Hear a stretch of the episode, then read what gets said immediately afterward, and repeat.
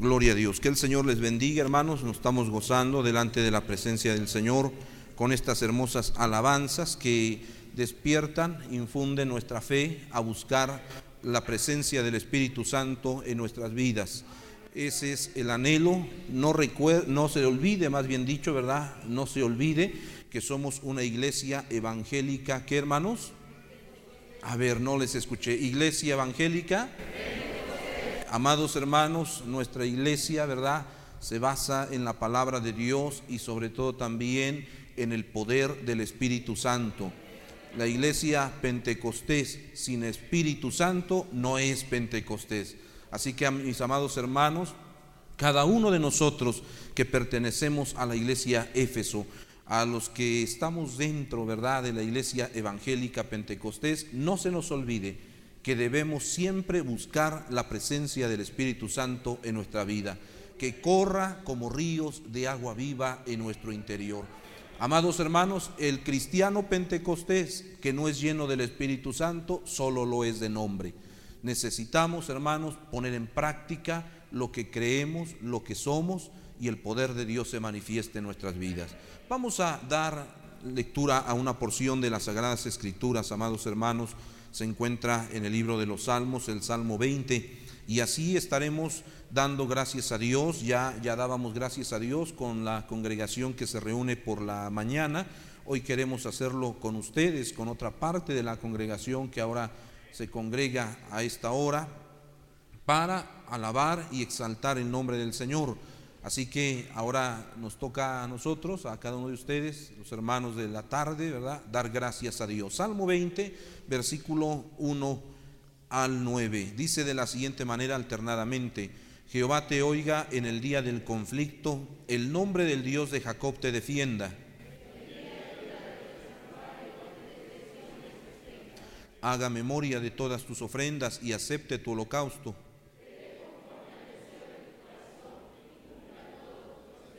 Nosotros nos alegramos en tu salvación y alzaremos pendón en el nombre de nuestro Dios. Conceda Jehová todas tus peticiones.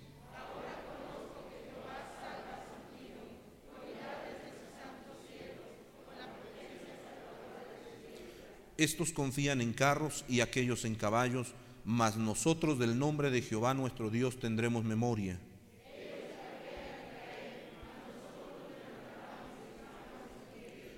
Salva Jehová, que el rey nos oiga en el día que le invoquemos. Padre Celestial, Dios bendito, te agradecemos Señor por tus bondades y misericordia que has tenido con cada uno de nosotros.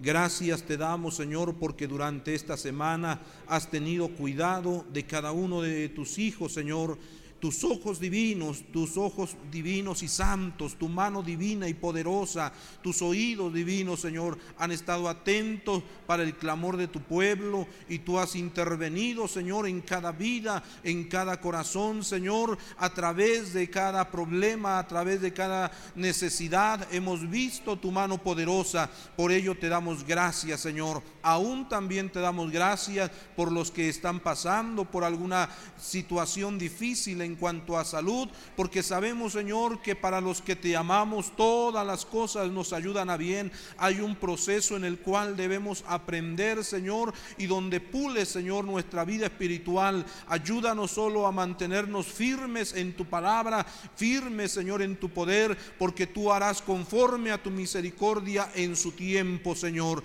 Gloria sea tu nombre. Gracias por la vida, Señor. Gracias por el sustento económico, material, físico y sobre todo espiritual. Bendice a tu pueblo, Señor, al que no tiene trabajo, Señor, esta semana pueda hallarle, Señor, pero sin interrupción, Señor, para que él pueda venir a tu casa, Padre de los cielos. Bendice también a cada ama de casa, Señor, que durante la semana se queda en el hogar. Guárdales, ayúdales, Señor, protégeles a cada joven, señorita niño o anciano, Padre de los cielos, con cada uno de tus hijos, Señor. En tus manos estamos y a ti sea la gloria y la honra. En el nombre de tu Hijo amado Jesucristo, hemos, hemos dado inicio a esta semana, bendito Salvador. Gracias, Dios de Israel. Aleluya.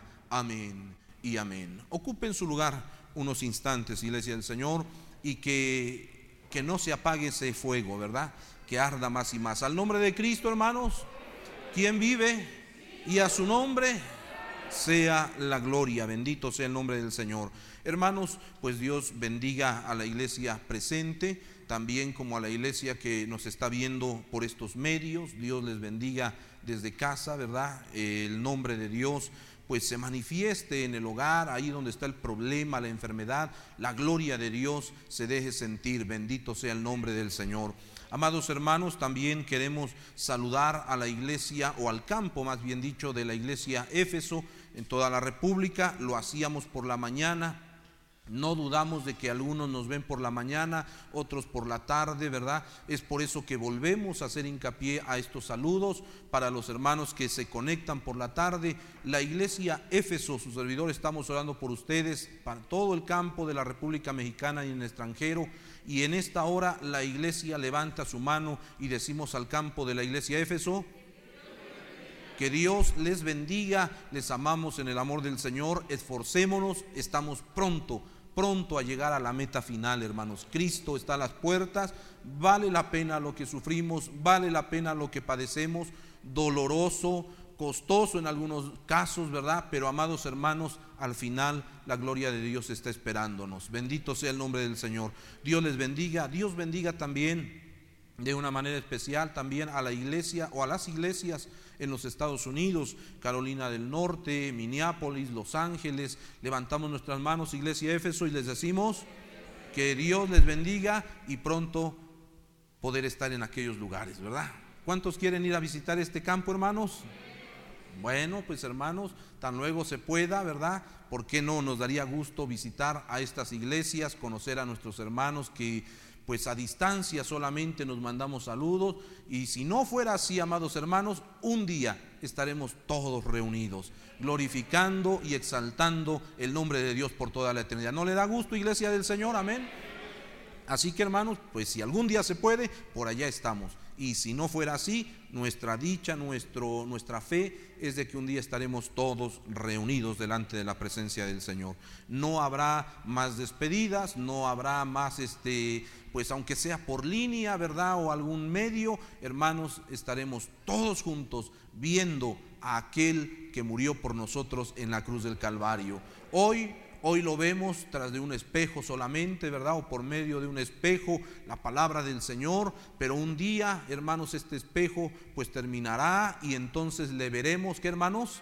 Cara a cara. Dice el apóstol Pablo, tal y como Él es. Amados hermanos, bendito sea el nombre del Señor. Pues Dios les bendiga, hermanos. Vamos a organizar la cadena de horas de ayuno. La, la cadena de ayuno, hermanos, y oración en la mañana, gracias a Dios, las cadenas se han estado completando, hermanos de oración y ayuno, y no obstante a los hermanos de la tarde no los queremos dejar fuera. Así que si usted está dispuesto a unirse a este equipo de oración y ayuno, hágalo en el nombre del Señor, hermanos. El día lunes, ¿quién se compromete con el del Señor? Cadena de ayuno y oración. El día lunes, ¿habrá algún hermano, alguna hermana que quiera unirse? Dios le bendiga. El día lunes. El día martes Dios le bendiga a nuestra hermana, Dios les bendiga, Dios les bendiga. Aleluya. El día miércoles, Dios les bendiga a nuestros hermanos, a nuestras hermanas, a nuestro hermano, nuestras hermanas, Dios les bendiga. El día jueves, el día jueves, Dios les bendiga a nuestros hermanos, gloria a Dios a nuestra hermana. El día viernes, el día viernes, Dios le bendiga, Dios le bendiga a nuestro hermano, en la parte de arriba Dios les bendiga, en la parte de allá Dios les bendiga. El día sábado, el día sábado. Gloria a Dios, Dios les bendiga hermanas. Y bueno, gloria a Dios. Y el día domingo pues ya ni preguntamos, aunque ustedes o algunos de ustedes no vienen en la mañana, hermanos, recuerde que Éfeso, Éfeso está ayunando y orando y en especial un ayuno en equipo el día domingo. Amén, hermanos. El propósito de este ayuno y oración creo que todos lo sabemos. Tenemos que orar por el campo de la iglesia Éfeso. Hay obras pequeñas, y digo pequeñas en número, porque en espíritu son grandes en el Señor, ¿verdad? Hay obras pequeñas, hermanos, entre la montaña, en la sierra, en los pueblos, entre la selva, hermanos, en las grandes ciudades hay iglesia de la hay iglesias de la iglesia Éfeso, hermanos. Y tenemos que estar orando, hermanos, tenemos que estar orando por ellos, por nuestros hermanos, por los siervos del Señor. Hay siervos de Dios que tienen que caminar para llegar a una iglesia, para atender el rebaño de Cristo, hermanos. Hay siervos de Dios que tienen que viajar tramos grandes para poder llegar. Pues hermanos, también vamos a orar por los siervos de Dios. Amén, hermanos. Y por su familia, por la esposa, las hijas, los hijos, los yernos, las nueras, los nietos, ¿verdad? Dependiendo la familia que tenga el siervo de Dios. Hermanos, no se olvide orar a Dios por los siervos de Dios y su familia. Esto es algo muy importante, hermanos. Mientras el siervo de Dios está lleno del poder de Dios, es un medio también que Dios usa para que la iglesia también sea bendecida, hermanos. Amén. En pruebas y en luchas, Dios supla las necesidades de cada siervo de Dios, hermanos. Debemos orar por ellos. Amén, hermanos. Gloria a Dios. Así que también estamos dentro de esta petición o de esta, de esta cadena de ayuno y oración pidiéndole al Señor por un, ¿qué hermanos? ¿Ya se les olvidó el propósito que hacemos todos los días al inicio del culto? Por un derramamiento del Espíritu Santo. Damos gloria al Señor, hermanos, por el derramamiento del Espíritu Santo. Lo hemos dicho, cuando el Espíritu Santo habita en la iglesia, hermanos, en cada corazón, en cada vida, hay sanidad, hermanos. Amén. Hay sanidad, hermanos. Ahí está la presencia de Dios. Con eso mencionamos todo, ¿verdad? O englobamos todo.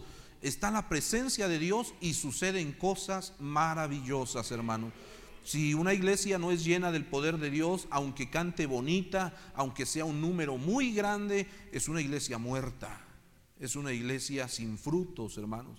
Pero cuando la iglesia es llena del poder de Dios, suceden cosas maravillosas.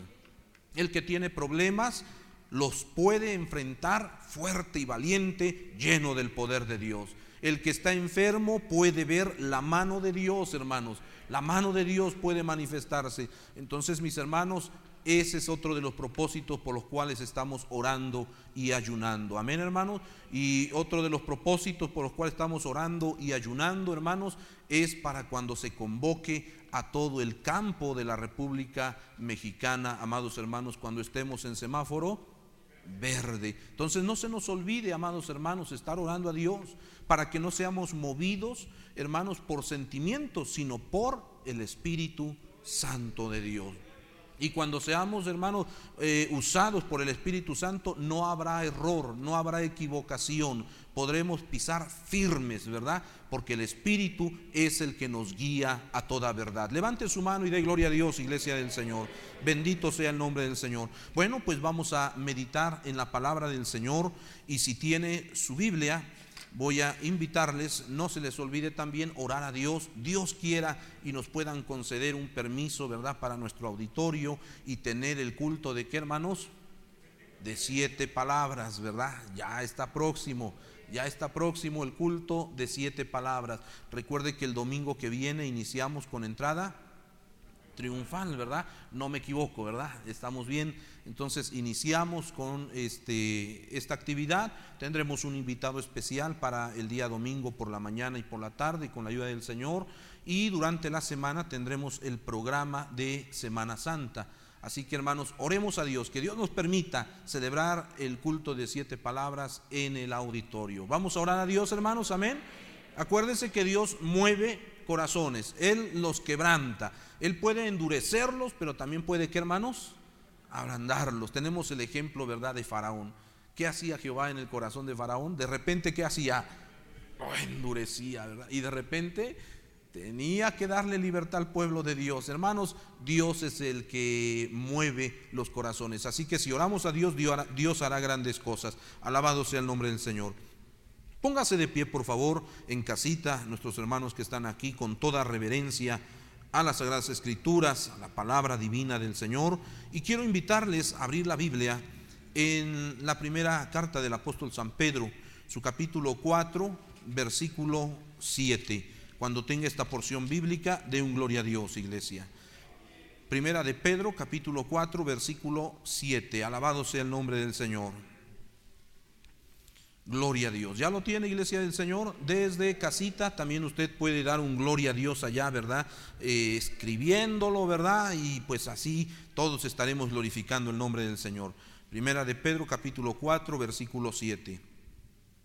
Vamos a darle lectura unidos y dice de la siguiente manera, en el nombre de nuestro Señor Jesucristo. Mas el fin de todas las cosas se acerca. Sed pues sobrios y velad en oración. Una vez más ustedes el mismo verso.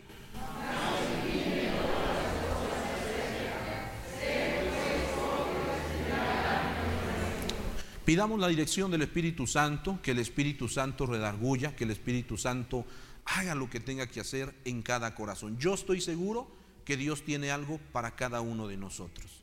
Pues ahora digámosle al Señor, habla y prepara nuestros corazones para recibir tu palabra. Padre Celestial, te damos gracias, Señor, porque en estos momentos es el tiempo, Señor, de abrir las sagradas escrituras y el tiempo en el cual hables a nuestra vida, a nuestro corazón, Señor conforme a la necesidad de cada uno de los que están presentes, de los que nos están viendo por estos medios. Habla, Señor, suple y da el alimento correspondiente, Señor, porque no deja, Señor, caído a tu pueblo, sino por el contrario, te preocupa, Señor, por cada uno de nosotros para darnos el alimento necesario. En el nombre de tu Hijo amado Jesucristo, Padre, hablaré tu palabra. Gracias, bendito Salvador. Amén y amén. Gloria a Dios. Ocupe su lugar, hermanos.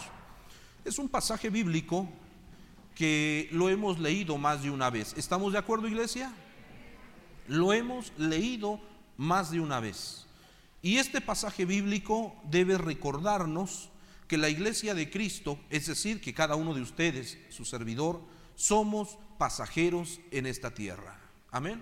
Lo que hagamos, los mayores esfuerzos, las mayores, los mayores esmeros que hagamos, hermanos, por hacer cosas mejores aquí en la tierra, se quedarán y lo espiritual es al fin lo que va a valer, amados hermanos. Es lo que va a contar, amados hermanos. Así que yo no digo bajo esta situación que pues nos despreocupemos, que ya no trabajen, ¿verdad? Que ya no vayan a la escuela. No, en ninguna manera hágalo, pero hermanos, no lo haga como si fuéramos a hacer eternos aquí en la tierra. Tenemos que hacer nuestras labores eh, como seres humanos, tenemos que hacerlas, el trabajo, los negocios, la escuela, la familia, tenemos que, hacer todas estas labores, pero hermanos, primordialmente en nuestra mente debe estar la necesidad prioritaria de nuestra vida. Y la necesidad es lo espiritual, que estemos a cuentas delante del Señor, porque el fin de todas las cosas está cerca. Queremos mencionar algunas recomendaciones y el tema de esta hora se titula así, recomendaciones para nuestra vida espiritual. Como dije hermanos, recomendaciones para nuestra vida espiritual. En este versículo sagrado, en este pasaje bíblico, el apóstol Pedro dice, mas el fin de todas las cosas está cerca, se acerca, y exhorta diciendo, sed pues sobrios y velad en qué hermanos? En oración. La vida cristiana se, se concentra en el núcleo de la espiritualidad.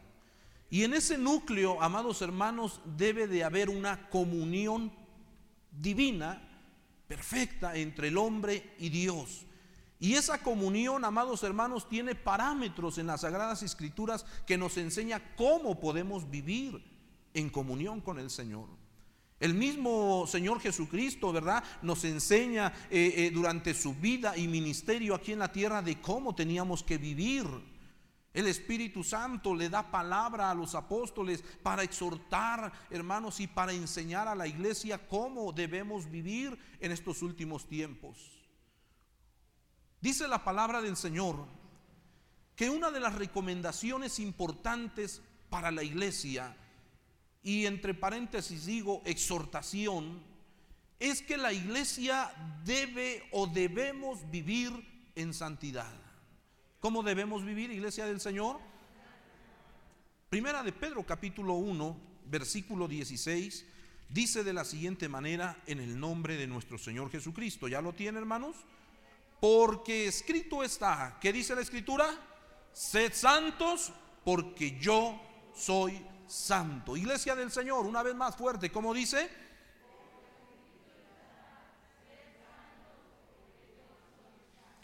Hermanos, la necesidad de la santidad, en la necesidad de la santidad, hermanos, es indispensable para poder ver a Dios. Es necesario que la iglesia de Cristo viva o vivamos en santidad. En el mundo en el que nos encontramos, hermanos, es un mundo que, que trata de enredarnos, de envolvernos, para que nosotros, hermanos, nos volvamos a las cosas materiales y mundanas, perversas. Y es un medio que Satanás usa para hacer desertar al cristiano, para hacerlo, hermanos, desviarse de la fe, del camino verdadero de la salvación. ¿Cuántas de las ocasiones, hermanos, han existido hermanos y que probablemente usted conozca, que han desertado por amar más las cosas de qué, hermanos? Del mundo. Alguna vez quizá estuvieron en el departamento juvenil, probablemente estuvieron entre los hermanos diáconos, probablemente alguna vez dirigieron o colaboraron en alguna iglesia. Probablemente, hermanos, eran de los que siempre estaban en la iglesia ahí constantes y podríamos preguntarnos y decir, ¿por qué? Si ellos eran los primeros, si ellos eran los que estaban ahí, si ellos eran los que se esforzaban, sí, pero hubo un descuido espiritual. Y este es el peligro que la iglesia de, de, Cristo, que cada uno de nosotros corremos mientras estemos en esta tierra. Un descuido que dije espiritual. Hay ocasiones, hermanos, mire, e, e, el, diablo trabaja en conjunto, amados hermanos, con dos cosas más aparte de él. ¿Sabe cuáles son? El mundo y qué, hermanos? Y la carne. ¿Cómo dije? el mundo y la carne. De estos dos elementos, de, estos, de estas dos cosas, el diablo se vale perfectamente para tratar de hacer desertar, fracasar al cristiano. Cuando el mundo presenta sus oportunidades, entre comillas, ¿verdad? En charola de plata, y cuando la carne, amados hermanos, cuando el cristiano es débil, entonces la carne toma una prioridad. Y entonces es la que empieza aquí, hermanos, a gobernar todo nuestro ser. Nuestra, nuestros sentimientos, nuestro corazón, nuestros deseos. Entonces la carne empieza a gobernar, empieza a jalar. ¿Hacia dónde, hermanos? Hacia el mundo. Y cuando el diablo ve, hermanos, que ese cristiano está débil espiritualmente y se da cuenta que su carne está amando más al mundo, Satanás dice, este ya lo tengo en mis manos. Por eso es que la exhortación primaria del, primer versículo que dábamos es, más el fin de todas las cosas, como diciendo, iglesia, por favor, eh, eh, conéctate, por favor, date cuenta de la situación que ya estás pronto a terminar tus días en esta tierra. Ese día está cercano. Ese día está, hermanos, eh, delante de nosotros, amados hermanos, iglesia del Señor. Por lo cual debemos considerar muy bien, hermanos, que la iglesia de Cristo, si queremos ver el rostro del Señor, debemos vivir en santidad. Una iglesia tibia abomina a Jehová. Una iglesia, amados hermanos, de doble ánimo que por un instante, hermanos, busca de Dios, pero saliendo de la iglesia anda conforme a los deseos de la carne, a los deseos de sus ojos, amados hermanos, y en las vanaglorias de la vida. Hermanos, es una vida que no agrada a Jehová. Y dice la Biblia que viene el día en que aquellas almas que hará el Señor las vomitará de su boca. Usted sabe perfectamente cómo está viviendo delante de Dios. Usted sabe cómo está caminando delante de Dios. Las cosas que usted está haciendo a escondidas de su esposa, de su esposo, de sus hijos, de sus padres. Ciertamente todos nos hemos congregado o parte de la iglesia nos hemos congregado alguna vez en la casa de Dios para glorificar y exaltar el nombre de Dios, pero su, su corazón, su mente ya está puesta en el día de mañana. Está pensando en el adulterio, está pensando en la fornicación, está pensando en los pleitos. Mañana me la paga y vas a ver quién soy yo. Mañana está pensando, su mente está pensando en el mañana, en las cosas del mundo, en las cosas de la carne. Y si Cristo viniera hoy, qué triste, qué lamentable sería entonces su situación. Porque si lo que estamos viviendo a muchos hermanos no es que nos esté espantando, sino que ciertamente como humanos hermanos sentimos temor. Nuestro Señor Jesucristo sintió temor, sí o no. Estando en el Getsemaní, le dijo al Padre, Padre, si quieres, pasa de mí esta copa. Porque él sabía lo difícil, lo, lo, tremendo que venía por el lado humano, amados hermanos, el padecimiento. Como humanos nosotros pasamos por estos momentos difíciles, pandemia, economía, y, en medio de la pandemia y en medio de la, de la economía, aún así hay hasta problemas familiares, y creo que hoy más que nunca. Yo creo que esto debería ser como para que la iglesia viviéramos más en qué hermanos? En santidad. Esto es preocupante, pero es cierto porque la Biblia dice también que en los últimos tiempos el amor de muchos se va a enfriar. A pesar de que está viendo llover fuego del cielo, a pesar de que está viendo temblar, moverse la tierra. A pesar de que está viendo, hermanos, hay gente, hay cristianos que son indiferentes a la voz de Dios. Y que están más preocupados en el adulterio, en la fornicación, eh, eh, en todo lo que menciona Gálatas capítulo 5, en los deseos de la carne. ¿Qué va a pasar con aquella gente? ¿Qué va a pasar con aquellos cristianos? Cristo está a las puertas. El fin de todas las cosas, dígalo fuerte, está cerca. Este mensaje es con el fin que usted, su mente, su limpio entendimiento se despierte y veamos la realidad de que es tiempo de esforzarnos y vivir en santidad. Usted sabe por dónde Satanás le está, le está atacando perfectamente. No nos vamos a hacer los disimulados. Usted sabe dónde Satanás está rascándole. Por el lado del adulterio, de la fornicación, de la hechicería, de los pleitos, de las iras, de los contiendas, de las disensiones, de las, las borracheras, quizá por ahí Satanás está queriendo absorber, de los celos, de los pleitos. Usted sabe por dónde Satanás está rascando y, mientras Satanás está atacando por ahí, usted se está entreteniendo con ello y se está descuidando de la necesidad de vivir en santidad. La recomendación que nos hace las Sagradas Escrituras es esto, sed santos, dice el Señor, porque yo soy santo.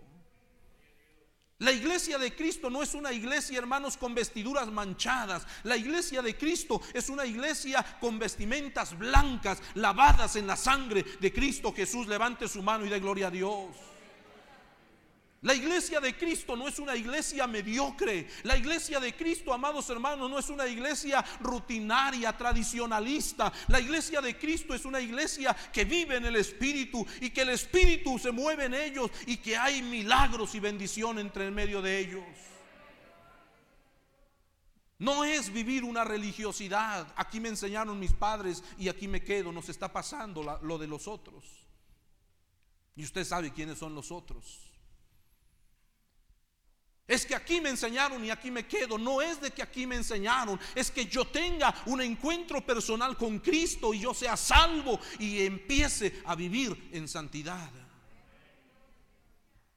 En el libro de Hebreos, su capítulo 12, la escritura, la santa palabra del Señor dice de la siguiente manera. Hebreos, capítulo 12 versículo 14. Cuando lo tenga, glorifique el nombre del Señor, iglesia de Dios. ¿Cómo dice la escritura? Todos juntos fuerte. Sin la cual nadie. ¿Entiende esa frase? Nadie. Si no hay paz, si no hay santidad, ¿qué dice la escritura? Nadie verá al Señor. Pero si los músicos son fieles en la iglesia, Si no hay santidad, músicos, ni en sueños verán al Señor. Pero si los que colaboran se paran detrás de un púlpito, pero si el pastor que nos está exhortando sin santidad, dice la Biblia, sabe usted perfectamente que allá en el cielo no hay palancas, no hay soborno. Allá no es llegar y decirle a quien nos reciba en la puerta, sabes que mira, este, pues sí, la verdad yo anduve así, pero mira, eh, ¿qué le podremos dar allá arriba? Como se dice vulgarmente aquí, un billetito. Eso es basura allá arriba. Y lo hablo en el sentido de que eh, eh, eh, el, tener dinero aquí en la tierra y si se pudiera llevar al cielo, eso no vale allá en el cielo. A eso me refiero. ¿Qué pudiéramos ofrecer más en el cielo?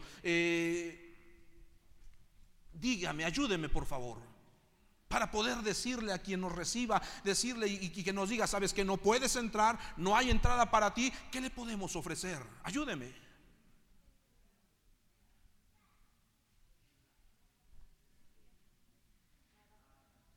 Búsquele por ahí, a lo mejor haya algo que usted pueda decir, bueno, cuando yo llegue al cielo le voy a ofrecer esto y seguro me dejan entrar.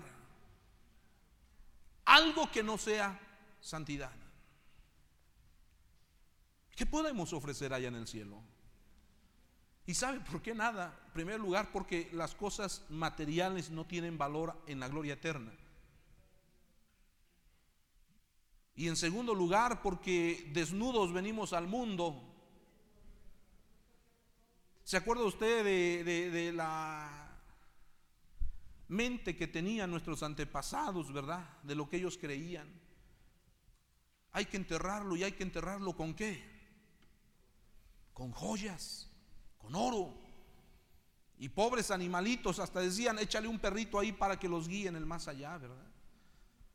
Ponle su comida para que tengan, para atravesar ese valle. La palabra del Señor dice, desnudos venimos y desnudos, nos vamos. No hay nada.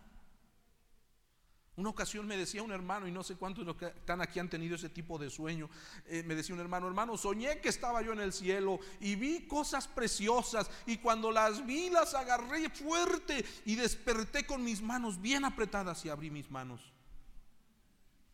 y no tenía yo nada. Eso nos enseña, a lo menos de aquí para allá,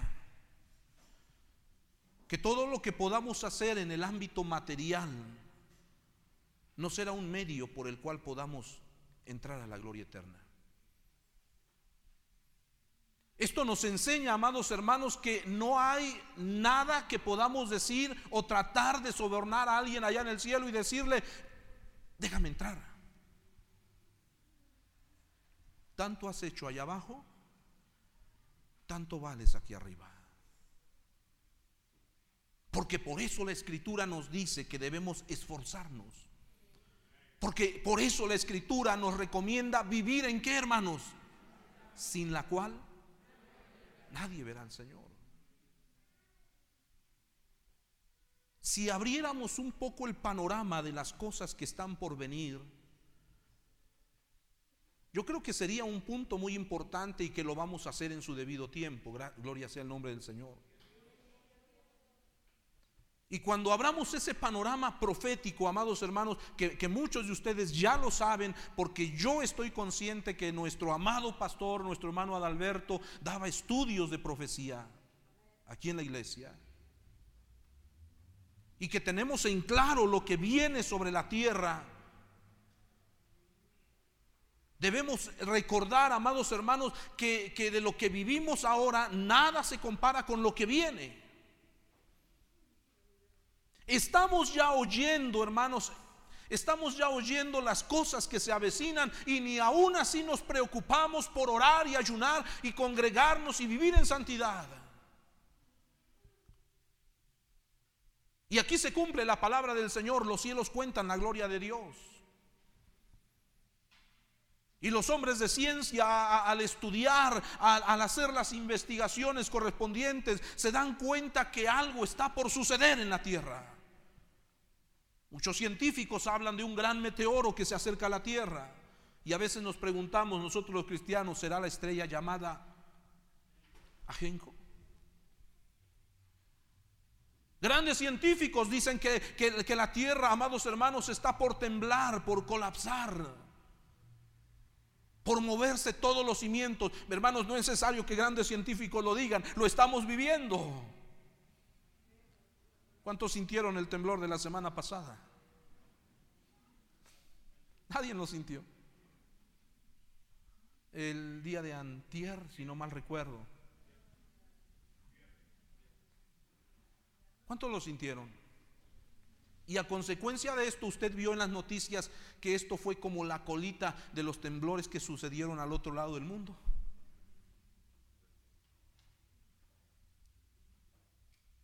La ciencia está anunciando de las cosas que vienen, nuestros ojos están viendo lo que está sucediendo conforme a la palabra de Dios y la iglesia no quiero corregir. Algunos de la iglesia o los que se dicen estar dentro de la iglesia están durmiendo, espiritualmente. ¿Y por qué digo quiero corregir? Porque la iglesia sí está velando y está esperando la venida del Señor.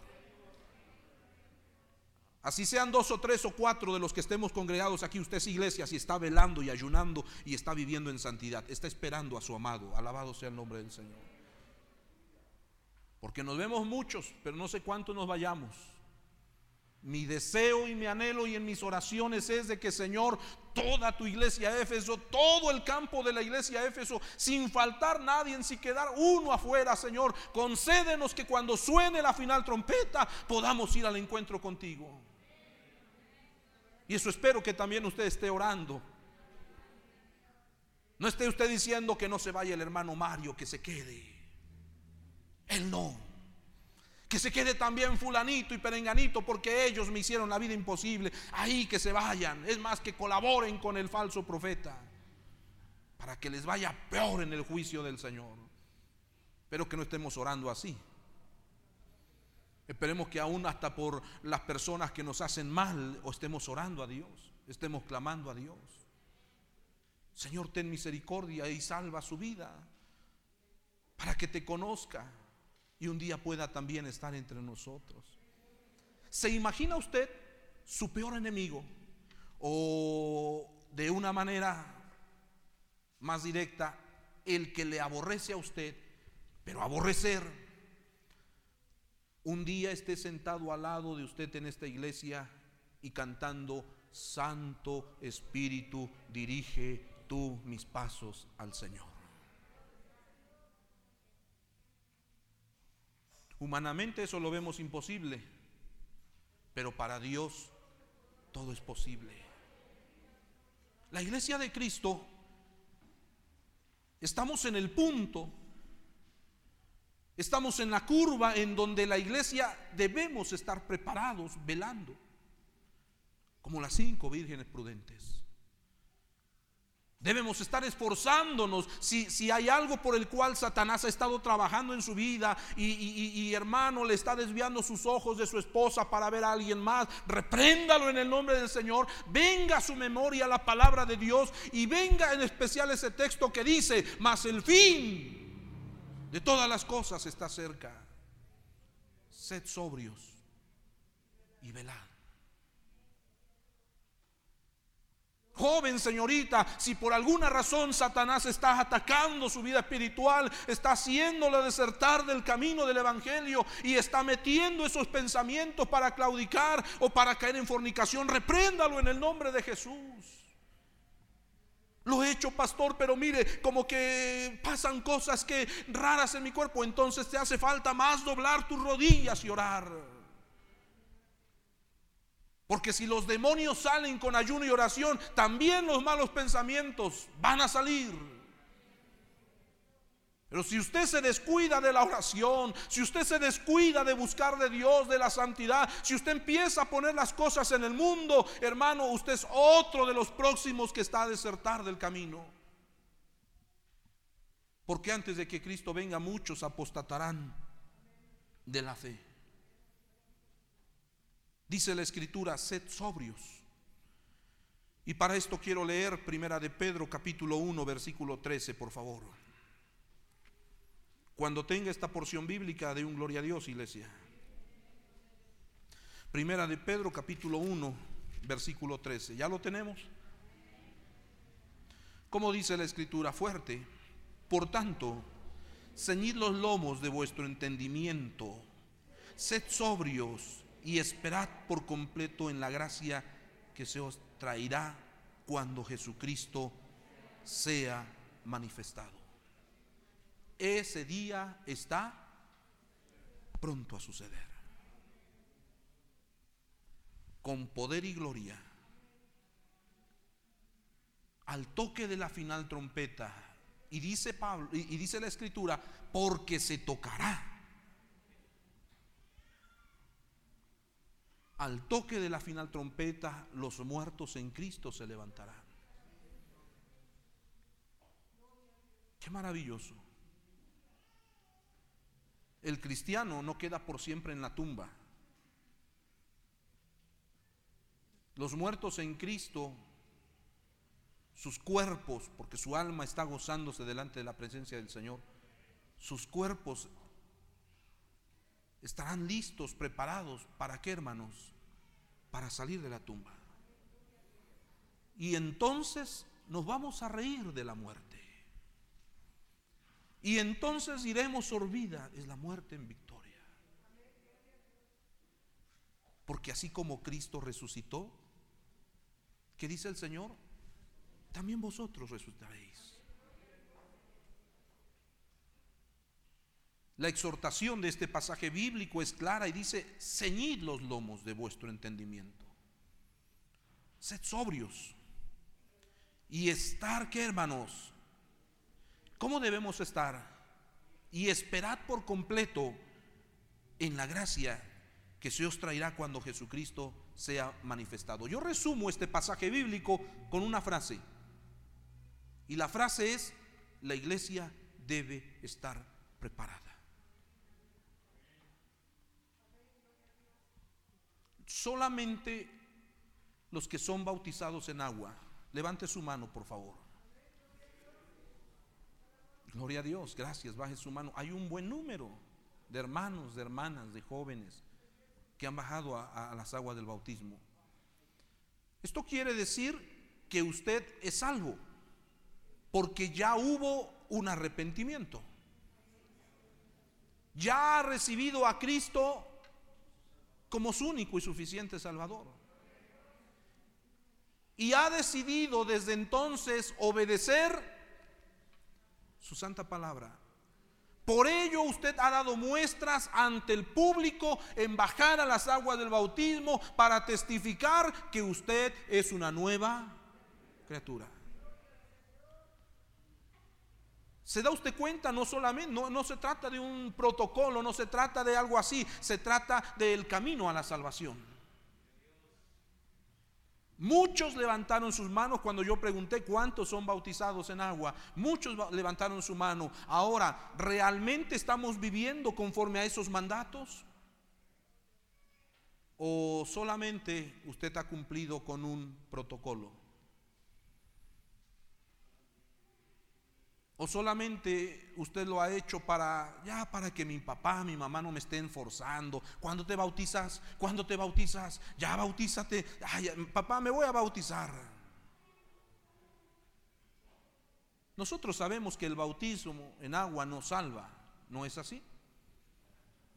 Que es un paso de obediencia público para testificar de que somos nueva criatura en Cristo Jesús pero que es importante porque forma parte de obedecer la palabra del Señor.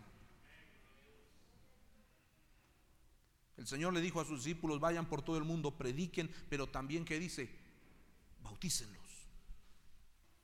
Enséñenles que guarden todas estas cosas que os he mandado y bautícenlos.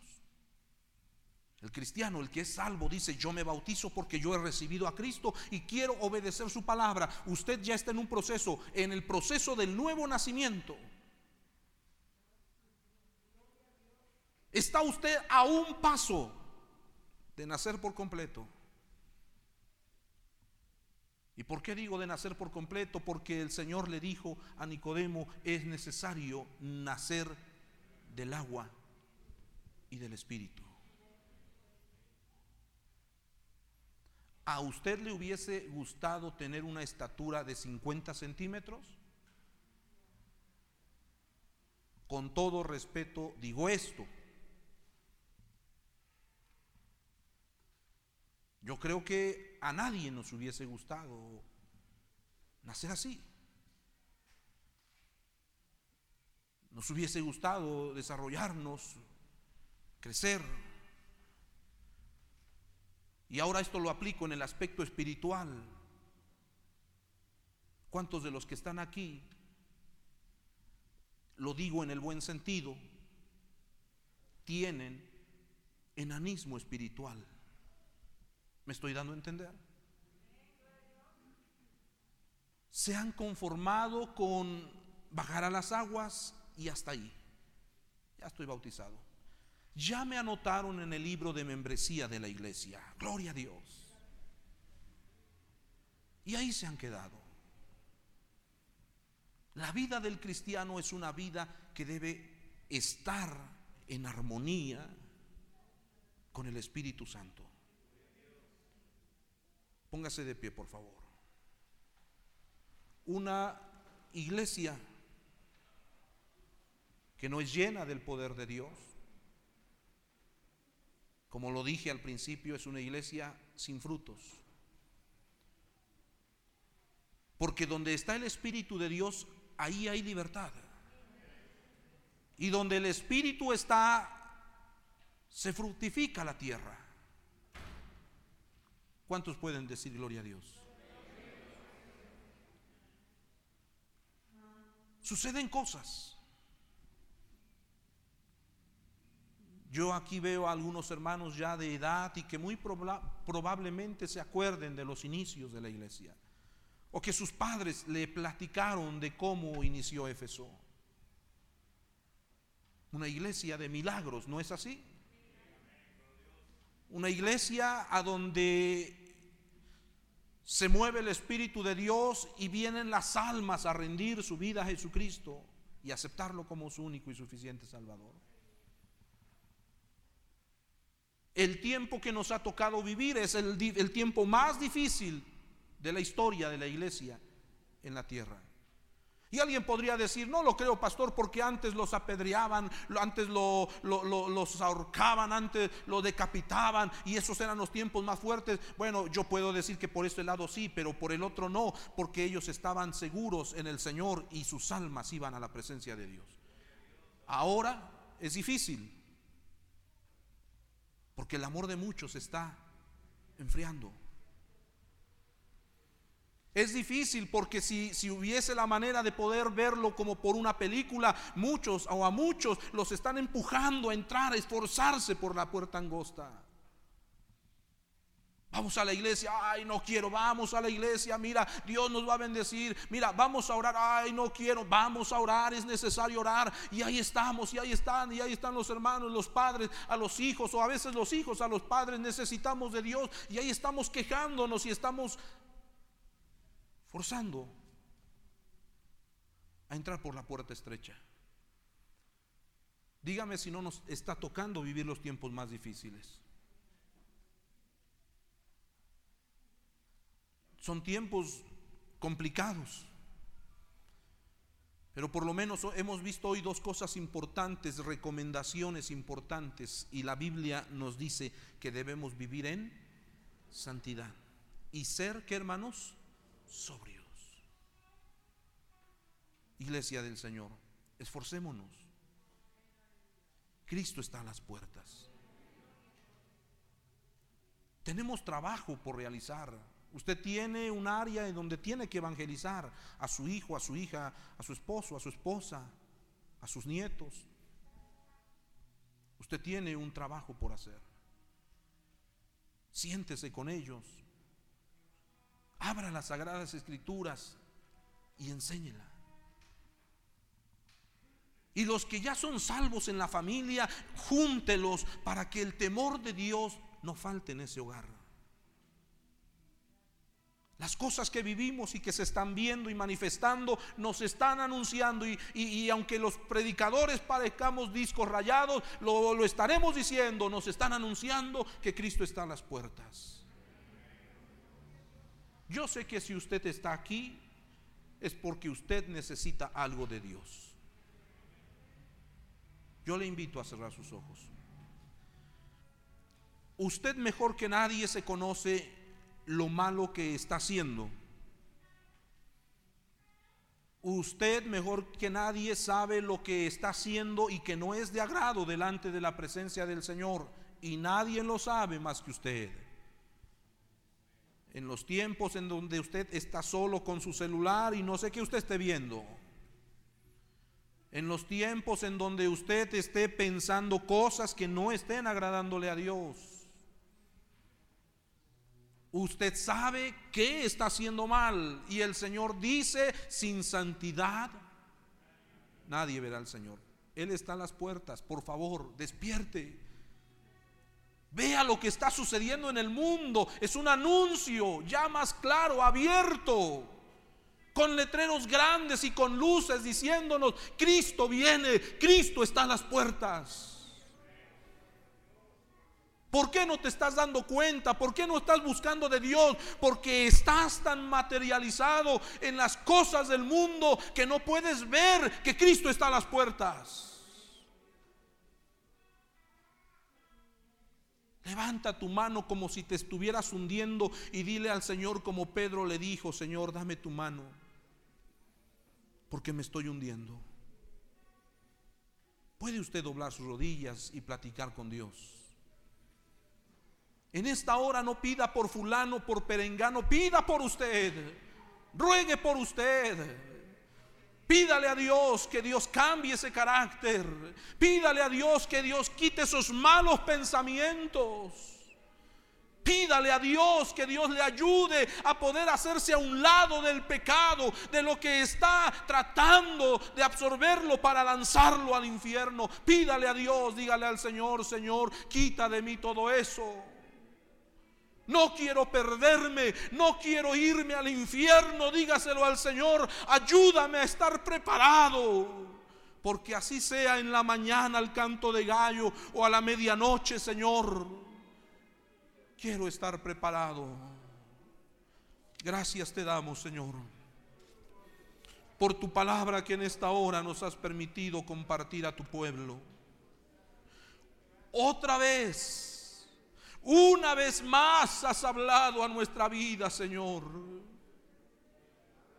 Y has exhortado, Señor, de la necesidad que existe en nuestra vida para vivir en santidad. Hermano, hermana, la Biblia dice que debemos ser sobrios.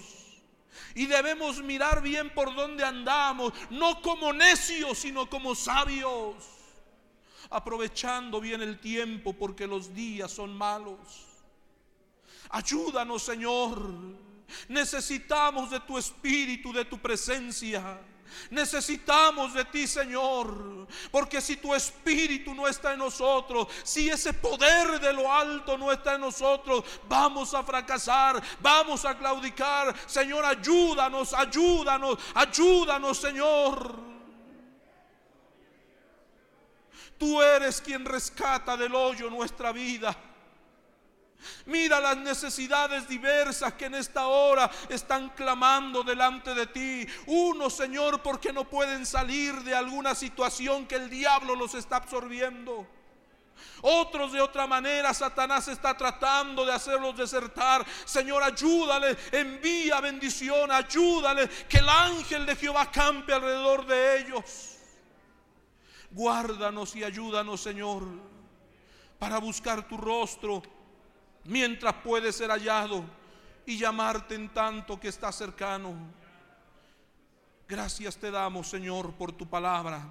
Gracias te damos, Señor, por estos momentos tan especiales, Señor. Te agradecemos, Señor, porque has hablado a nuestra vida. Permítenos regresar a casa, Señor, pero Señor, regresar con ese temor tuyo en nuestra vida, caminando con temor y temblor delante de ti, en el trabajo, en el negocio, en la calle, donde quiera que andemos, y aún estando solos, Señor, tu palabra brille, Señor, y redarguya la mente y el corazón en los momentos difíciles, en los momentos de tentación, en los momentos de prueba, tu palabra resplandezca en nuestra vida y podamos ser en ti más que vencedores. Gracias te damos, Señor, en el nombre de Jesús. Cantamos, renuévame, Señor Jesús. Ya no quiero ser igual. Dígaselo a través de esta alabanza, aleluya. Renuévame, Señor Jesús. Ya no quiero ser